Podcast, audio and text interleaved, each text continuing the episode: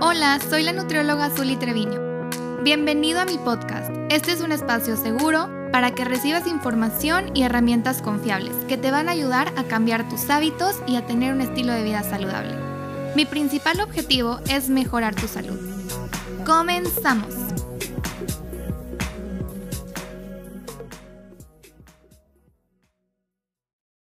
¿Por qué tu dieta no te está funcionando? Seguramente más de una sola vez te habrás preguntado esto, pero ya en un tono de fastidio, después de estarte matando de hambre y comiendo cosas que no te gusten, que no te encanten, pero que aún así comías eso porque te prometieron que te haría bajar de peso el comer únicamente apio o proteína todo el santo día o porque la vecina le funcionó y seguramente a ti también te debería de estar funcionando. Existen muchos factores que pueden estar jugando en tu contra y que no lo sabes. O quizás esta dieta tan buena que le está funcionando a tu amiga no es lo más adecuado para tus características y por más que te esfuerces, no es una fórmula mágica. Y eso es algo que nos tiene que quedar claro. Uno de los errores más comunes es pensar que si la dieta tiene poca comida, es súper efectiva. Muy seguido nos pasa que vemos dietas con cantidades tan pequeñas que no alcanzamos a imaginar que una persona se sienta bien comiendo un solo día algo así. Son porciones tan pequeñas que tarde o temprano vas a terminar rompiendo la dieta con un atracón. Desgraciadamente, esto nunca termina bien ya que cuando llevamos dietas tan restringidas en calorías, tan bajas en calorías, el cuerpo termina tomando lo que falta de energía de nosotros mismos. Así es, nos estamos autocomiendo. Empezamos a tomar un poco de grasa y un buen pedazo de músculo. Pensarás que esto es maravilloso, el punto es comenzar a deshacernos de la grasa. Y sí, realmente sí es así como tiene que, que ser, que la grasa esté bajando, pero no todo es tan maravilloso porque de continuar perdiendo peso de esta manera, al final nuestra imagen se verá como de una persona enferma y nada agradable. Porque después de utilizar tanto músculo, visualmente nos vamos a ver más demacradas, enfermas, decaídas. ¿Y qué crees? Nuestra grasa sigue ahí. A lo mejor un poquito menos en porcentaje que antes, pero aún seguiremos sintiéndonos mal porque justo la grasa es la que se encarga de hacernos ver inflamadas, de crear volumen en partes donde no nos sentimos a gusto y donde no debería de estar. Y el músculo es lo que nos hace ver atléticos, en forma saludable y se habrá ido en mayor parte que la grasa con dietas muy restringidas y muy bajas en calorías. Esto lo vamos a ver en el caso de tener un consumo calórico muy deficiente. Cuando estamos comenzando una dieta así y se cruza nuestro postre o platillo favorito, nos vamos a sentir mucho más atraídos o vulnerables a estos platillos, en especial si son altamente calóricos. Y después estaremos sustituyendo esto que hemos perdido de músculo por grasa. Así que como puedes ver, comer cantidades inferiores a la cantidad de comida que estás acostumbrado a la cantidad que es saludable para ti en tu porción adecuada no es la solución para la pérdida de peso para toda la vida. O sea, no es, no es la solución para, para tener una pérdida de peso sostenida a largo tiempo y no ayudará más que a generar más ansiedad en ti y a incrementar tu impulso por los platillos menos saludables. Saltarte las comidas tampoco es una estrategia muy eficiente ya que esto solo incrementa tu ansiedad y estarás más tentado a incluir alimentos con muchas calorías. Por ello, lo más recomendable es hacer cinco comidas al día, siendo cada comida cada 3 a 4 horas. Entonces, esto es muy importante para evitar que llegues al próximo tiempo de comida muriéndote de hambre y queriéndote comer lo primero que veas enfrente. Entonces, para poder controlar es muy importante seguir este patrón de cinco comidas al día cada tres a cuatro horas. En consulta muy seguido me llegan pacientes que hacen solo una comida al día, ¿se imaginan? Solo una en 24 horas, porque piensan que de esta manera van a bajar muy rápido de peso, pero no entienden el por qué no se mueve el peso en la báscula. O sea, dicen, es que no entiendo, estoy haciendo una comida al día y la báscula se queda exactamente igual, no se mueve ni un gramo.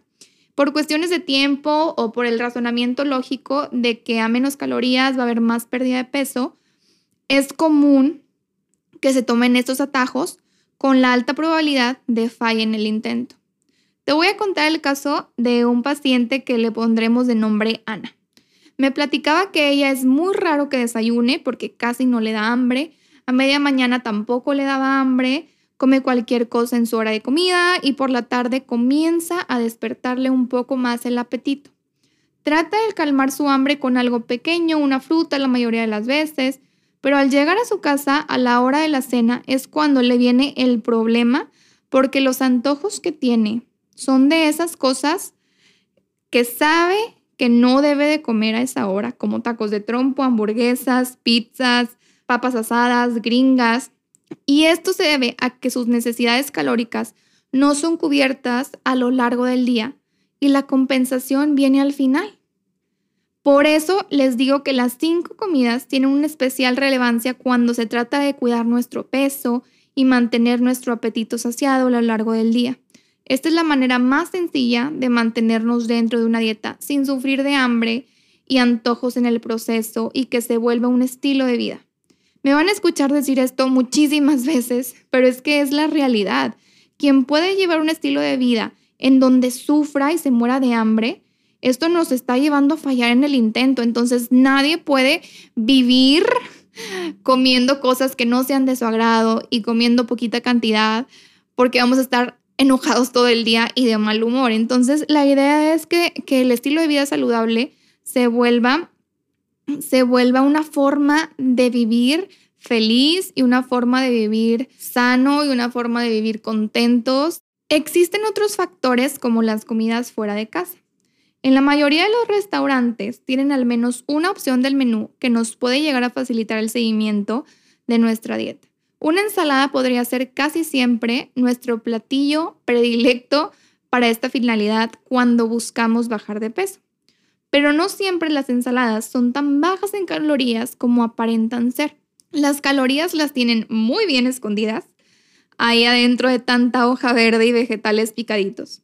Entonces, ¿cómo saber si tu ensalada es buena opción o no? Porque puede ser que esto te esté llevando a fallar en tu dieta.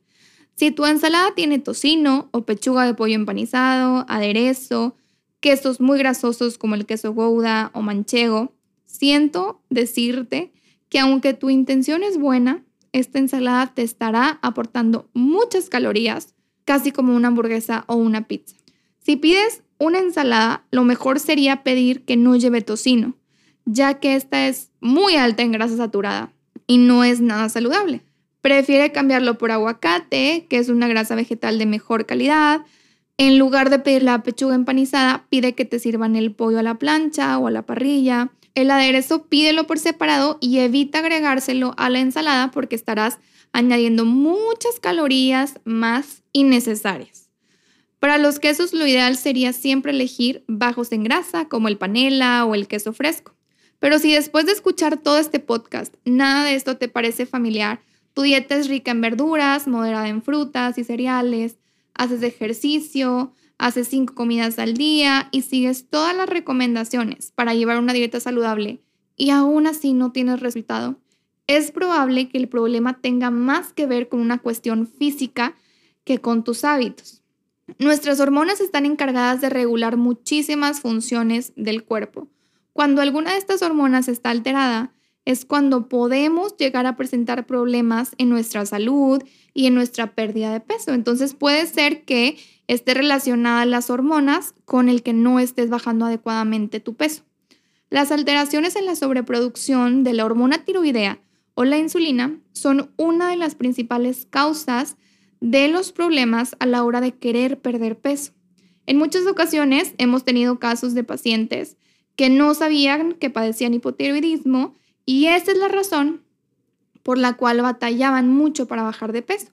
Por ello es muy importante una buena historia clínica al inicio del tratamiento y si vemos algún dato de alarma, pedir estudios de laboratorio. Espero y esto te haya dado una idea de lo que puede estar pasando si tu dieta no te está dando los resultados que esperabas. En cualquier caso, si deseas perder peso o cambiar tus hábitos alimenticios, lo mejor es que acudas con un nutriólogo para que te oriente, te dé una dieta personalizada y te lleve de la mano a lograr tus objetivos. Entonces, realmente quiero que eh, con este podcast te quede muy claro que el que comas poquito y el que comas solo lechuga y el que comas solo verduras todo el día no es sinónimo de que tu alimentación sea saludable ni que tu alimentación sea balanceada. Por eso es importante que incluyas carbohidratos, grasas, proteínas, para que bajes adecuadamente de peso y que este descenso de peso puedas llevarlo a lo largo de toda tu vida. Recuerda seguirme en todas mis redes sociales, estoy para ayudarte. Cualquier duda que tengas me puedes mandar un mensajito directo por Facebook, por Instagram, siempre estoy en contacto con todos mis seguidores. También tengo mi canal de YouTube como Nutrióloga Zuli y estoy feliz de poder compartirles todos estos temas. Si tienes otros temas que te gustaría que yo te compartiera información, yo encantada de poder dar información científica, información avalada realmente. Y bueno, pues nos vemos en el próximo podcast. Te mando un fuerte abrazo y hasta la próxima.